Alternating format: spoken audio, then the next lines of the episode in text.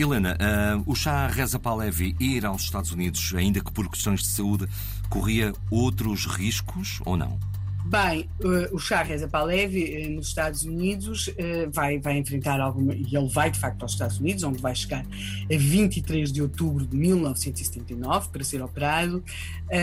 mas enfrentou manifestações desagradáveis, mas a questão é mais ou menos outra ou, ou, pelo menos a questão mais difícil foi colocada por outra pessoa. Foi o então presidente dos Estados Unidos, Jimmy Carter, que uh, numa reunião na Casa Branca, poucos dias antes do chá chegar aos Estados Unidos, terá perguntado, e aqui temos um terá perguntado, sempre com as cautelas que tudo isto implica, o que me aconselham, portanto, note-se que ele é presidente dos Estados Unidos, o que me aconselham quando eles, ou seja, os iranianos, ocuparem a nossa embaixada e fizerem reféns os nossos funcionários?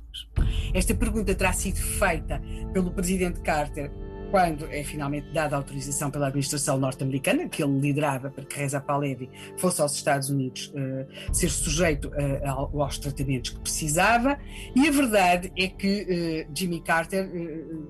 teve aqui um forte pressentimento porque ele terá feito esta pergunta por volta do dia 19 de outubro de 1979 e a 4 de novembro de 1979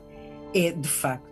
ocupada, invadida a embaixada dos Estados Unidos em Teherão e, como sabe, foram sequestrados 60 dos diplomatas norte-americanos que aí se encontravam. Portanto, uh, oficialmente, uh, a República Islâmica recusava-se a acreditar que o Shah estivesse realmente doente, achavam que os Estados Unidos estavam a proteger, quem sabe, para conseguirem colocar de novo no trono uh, ao qual, do qual ele tinha sido deposto, e, portanto, o Chá vai chegar a 24 de outubro de 1979 aos Estados Unidos para ser operado. Note-se que uh, a operação não correu bem, o tratamento não correu bem, a, a, a saúde dele degradava-se cada vez mais. Uh, entretanto, acontece a ocupação da embaixada norte-americana uh, em Teherão.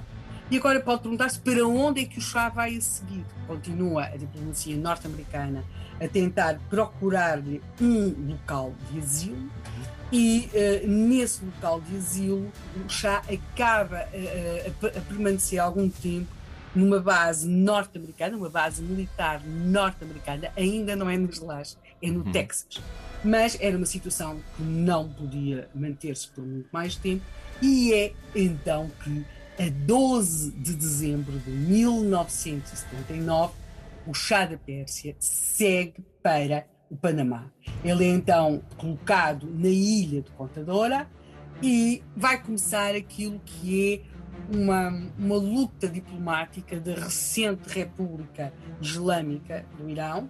e que pretendem cada vez mais, e estão devidamente assessorados por vários advogados, e alguns desses advogados são, por exemplo, um caso de um advogado francês, que tentam coligir informação para provar que há motivos para que a República Islâmica do Irão peça a extradição do chá para o Irão, não se sabe também da imperatriz, mas certamente do, do, do chá. Note-se que a lei do Panamá hum, tinha, tinha aqui várias possibilidades, eles podiam receber a petição para a extradição, depois tinham vários dias para analisar, Ehm, podiam depois, eh, depois de analisada, também não havia um prazo propriamente uh, definido para que se tivessem definido se extraditavam ou não extraditavam o chá, mas há alguém muito próximo do chá que começa a perceber que ele